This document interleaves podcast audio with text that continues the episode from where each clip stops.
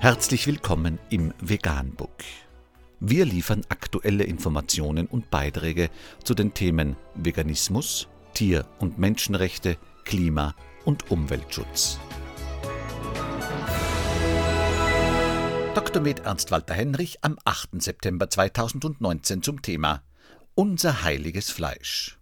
Unter www.zeit.de ist nachfolgender Artikel erschienen. Debatten um Besteuerung, Verbote und Klimaverträglichkeit.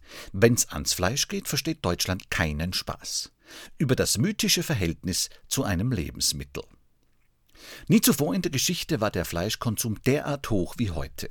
Nie wurde so viel Natur für die Fleischproduktion verbraucht und niemals waren die globalen Folgen annähernd so bedrohlich. Der jüngste Sonderbericht des Weltklimarats lässt da keinen Raum für Interpretationen. Nichts davon ist wirklich neu.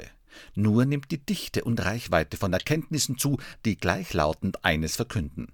Man muss es so drastisch sagen. Fleisch ist ein ökologischer Schadstoff, ein Klimakiller. Die Politik steckt in einem Dilemma. Seit vor 30 Jahren die Grünen mit der Forderung nach einem Benzinpreis, der alle Umweltkosten des Fahrens einrechnete, aus dem Bundestag geflogen waren, scheuen Politiker vor ähnlichen Maßnahmen nicht bloß beim Fleisch zurück. Man setzt stattdessen auf Selbstverpflichtungen bei der Agrarindustrie oder auf individuelle Leitsysteme wie Tierwohlsiegel. Geholfen hat es bisher so gut wie nichts, und es ist schwer zu sehen, weshalb sich das in Zukunft ändern sollte. Ob seine Ernährung größtenteils aus Fleisch besteht, liegt in der Verantwortung jedes Einzelnen. Wenn die Agrarindustrie für die Fleischproduktion ganze Tierarten vernichtet, Böden und Ökosysteme zerstört und das Grundwasser mit Nitraten und Pestiziden belastet, ist das schon nicht mehr ein individuelles Problem. Teil der Existenzfrage der Menschheit wird der Fleischkonsum aber spätestens dann, wenn die Herstellung dieser Nahrung zu Lasten eines ganzen Planeten geht. Eigentlich wissen wir das mittlerweile alle. Doch obwohl der Fleischkonsum in Deutschland jüngst leicht zurückgegangen ist, ändert sich nicht wirklich etwas daran, dass unser Fleischverbrauch pro Kopf um 600 Prozent höher liegt als in der Mitte des 19. Jahrhunderts. Warum ist das so? An mangelnder Information kann es nicht liegen. Das lässt die Hoffnung, die man in bessere Aufklärung legen möchte, illusionär erscheinen. Denn die Gründe liegen tiefer, in unterschwelligen kulturellen Motivgeflechten. Einer davon lässt sich aus dem Zusammenhang von Wohlstand und Fleischkonsum ablesen. Je mehr das Einkommen wächst und der soziale Aufstieg gelingt, desto stärker nimmt auch der Fleischkonsum zu. Der Verzehr von Fleisch ist wie ein wirtschaftlicher Emanzipationsmarker. Ihn durch politische Maßnahmen einzuschränken, greift das gesellschaftliche Bewusstsein breiter Schichten an.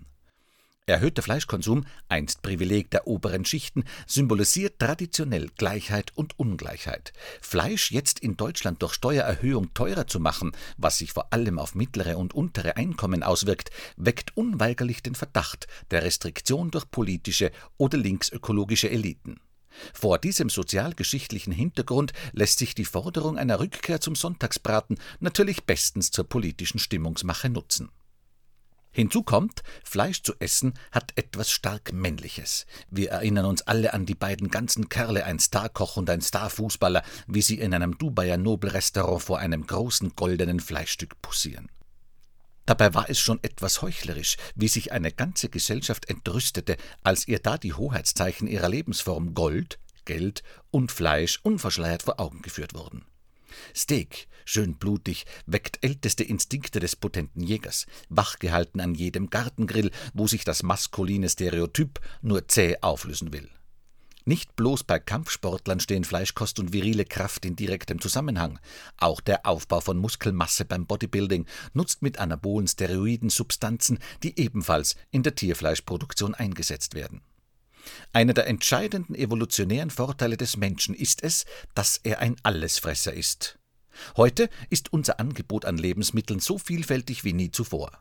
Zubereitungsweisen und fusionierende Esskulturen haben sich stark ausgedehnt. Kochen ist Kult. Tatsächlich könnten wir auf Fleisch gut verzichten, ohne an Genuss und Reichhaltigkeit beim Essen einzubüßen. Zumal bestimmte Nahrungsmittel als Fleischersatz inzwischen an Geschmack und Konsistenz oft gleichwertig sind. Gleichwohl steht der breiten Veränderung unserer Essgewohnheiten beim Fleisch etwas entgegen, das sich nur schwer überwinden und mit den genannten Gründen bloß unzureichend erklären lässt. Fleischverzehr ist allerdings nicht nur viril Indikator für den Lebensstandard und gleiche Verhältnisse. Weitere Antriebsquellen spielen eine wesentliche Rolle. Dazu gehört im Konsum die Verwirklichung von Freiheit und Glück zu sehen. Keine Veggie Day Forderung ohne den politischen Konter, da einen Freiheitsentzug für mündige Bürger zu wittern. Konsumieren ist Kern eines Bedürfnis- und Selbstbelohnungssystems, ohne das die hohen Anforderungen der Leistungsgesellschaft nicht zu kompensieren wären. Ohne Konsum gerät unsere Gesellschaft aus dem seelischen Gleichgewicht. Nur beantwortet das nicht die Frage, welcher Konsum für uns alle gut wäre. Sicher jedenfalls ist, im Konsum, zumal im unbeschränkten Fleischkonsum, erleben wir Freiheit und Zufriedenheit, selbst wenn womöglich gegen das eigene Interesse gehandelt wird. Wenn sich die Wunscherfüllung dabei auf kurzfristige Befriedigung anstatt auf längerfristige Ziele richtet, wirkt das oft infantil oder, zieht man die Interessen zukünftig, zieht man die Interessen zukünftiger Generationen in Betracht, sogar rücksichtslos. An eine Nude Policy, wie sie bei der Backwaren mit Schreckensbildern ja rigoros umgesetzt wird, traut sich beim Fleisch keine verantwortliche Ministerin und keine Kanzlerin heran. Bilder von Schlachtfabriken und für Sojamonokulturen vernichtete Regenwälder machen sich auf Fleischverpackungen einfach nicht gut. Wie also soll die Politik die Mehrzahl dazu bringen, nach ihrem wohlverstandenen, nachhaltigen Nutzen zu handeln, wo ein Wirtschaftssystem und äußerst verführerische Fleischmärkte doch ständig zum Gegenteil anreizen? Noch kennt niemand die Lösung für diesen Systemwiderspruch, klar aber ist, das 21. Jahrhundert wird sie finden müssen. Derzeit lernen wir mühsam, dass Konsum- und Wachstumgesellschaften, wie sie zum globalen Modell geworden sind, nicht so vernünftig und aufgeklärt handeln, wie wir uns das gerne vorgemacht haben. Moderne Gesellschaften sind in vielem höchst irrational, bestimmt aber in ihrem Konsumstil. Die Deutschen, daran konnte auch keiner der vielen Fleischskandale etwas ändern, fühlen sich jedenfalls fest ans Fleisch als Konsumgut gebunden, wenngleich sie sich damit eher im europäischen Mittelfeld befinden. Um diese Einstellung zu ändern, braucht es andere Antriebe als Vernunftgründe. Ob Ängste da helfen, wie sie beim Ausmalen der katastrophalen Folgen des Klimawandels hochkochen, sei dahingestellt. Besser wäre es, die Wurzeln unseres Kulturverhaltens, etwa das Archaische und Untergründige in unserem Verhältnis zu Fleisch, genauer zu erfassen und zu spüren. Wenn ich als Kind meine Großeltern auf ihrem oberschwäbischen Bauernhof besuchte, staunte ich jedes Mal darüber, dass über den drei Kühen und drei Rindern auf einer Tafel deren Namen und Geburtsdatum stand, ähnlich wie im Kirchenregister im Fall der Kinder. Die Bauerngroßmutter zog die Kälber oftmals mit der Milchflasche auf, und für die Schweine kochte sie im selben Dämpfer auf dem Herd Kartoffeln, aus dem auch die Familie aß, ich selbstverständlich eingeschlossen. Dieses zehntausend Jahre alte Band der neolithischen Lebensform ist vor wenigen Jahrzehnten zerrissen. Die urbane und industrielle Lebenskultur verliert unwiederbringlich die Einheit des Oikos, der alten bäuerlichen Ökonomie, wo Tiere und Menschen unter einem Dach in einer ausgewogenen Überlebensgemeinschaft existierten. Die Folgen dieses Einschnitts sind uns nie richtig bewusst geworden und ihre Tragweite kaum abzuschätzen. So ist der Link zwischen dem Lebewesen Tier und dem Nahrungsmittel Fleisch gekappt worden. Selten gerät man in die Lage, den Tausenden von Tierkadavern gegenüberzustehen, wie sie von Fleischfabriken täglich für unseren Konsum produziert werden. Ich habe es bei der allerorts üblichen Hausschlachtung noch erlebt, wie Schlachttage sozial offene Ereignisse waren, nicht allein für die gesamte Familie, sondern auch für die Nachbarschaft, der stets etwas abgegeben wurde. Im politischen Umfeld einer den Konsumkapitalismus flankierenden Gesetzgebung hat sich das Schlachtgewerbe heute in eine Art von Hochsicherheitsfabriken zurückgezogen und ist für Außenstehende nur schwer zugänglich. Der Massenbetrieb des Tötens verwandelt die unmittelbare Wahrnehmung eines lange gehegten Tieres, das zu Fleisch verarbeitet wird, um anschließend als Gericht auf dem Tisch zu stehen, in ein kollektives Nichtereignis konsequent abgeschirmt von einer uns naturgegebenen Empathie, besitzt, was wir portioniert und in Folie verschweißt den Kühlregalen entnehmen, bloß noch einen abstrakten und leicht zu verdrängenden Bezug zu fleischlichen Lebewesen. Die deutsche Erregung ums Fleisch tabuisiert dabei beharrlich, dass mit unserer Lebensform eine tiefe Entfremdung zu Tieren stattgefunden hat, damit aber auch zu uns selbst als nur einem von vielen Lebewesen auf dem Planeten einem Lebewesen, das in ein komplexes System anderer Lebewesen verwoben ist, von deren Existenz seine eigene Existenz abhängt. Diese Entfremdung, das wird jetzt zunehmend deutlicher, könnte sich als fatal erweisen.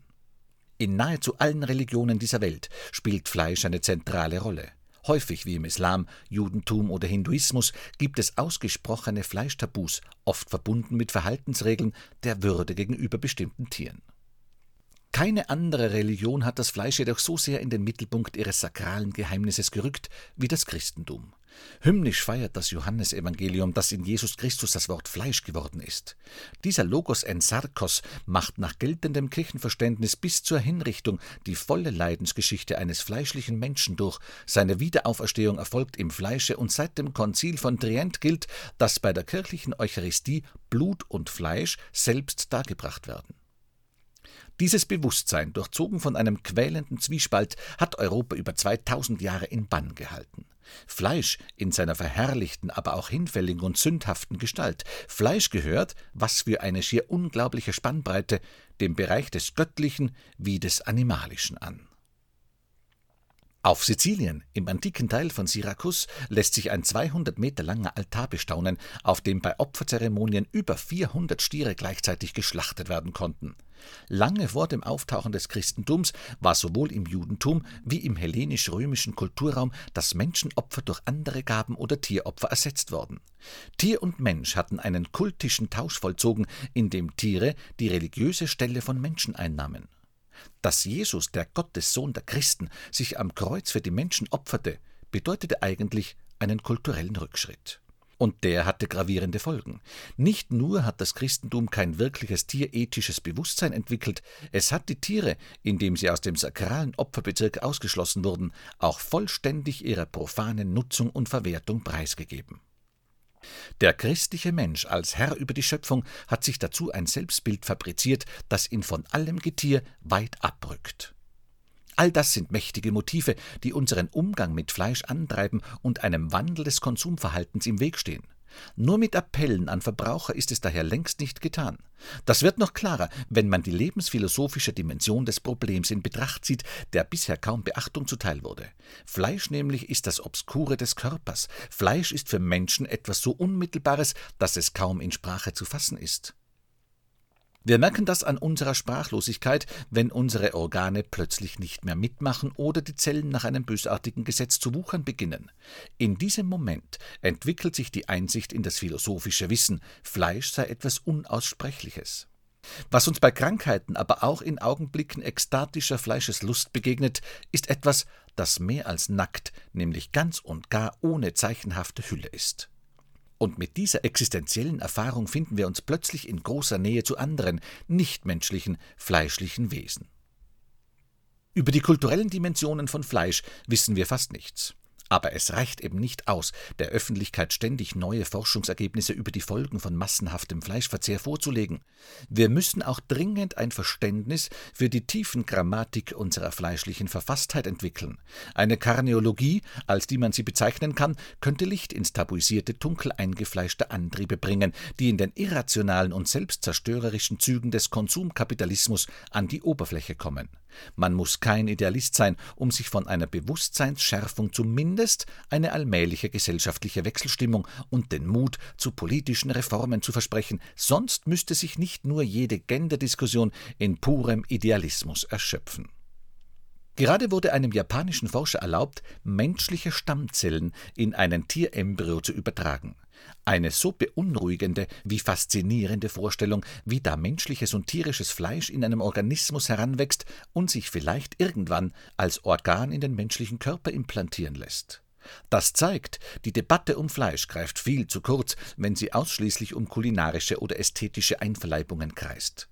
Texte, Bilder und Objekte des Fleischs und der Fleischlichkeit handeln von Verwundung und Verstümmelung, von Massenkonsum und Delikatessen, von Sex, Schönheit und Erlösung. Sie tasten im sprachlichen und bildhaften Raum von Körper und Subjekt die existenzielle Spannung zwischen Metaphysik und Materie, Religion und Industrie, Tier und Mensch, Tod und Eros ab. Es gehört zu unserem unverzichtbaren Selbstverständnis und zur Voraussetzung eines wirklichen Kulturwandels, dass wir sie lesen und verstehen lernen.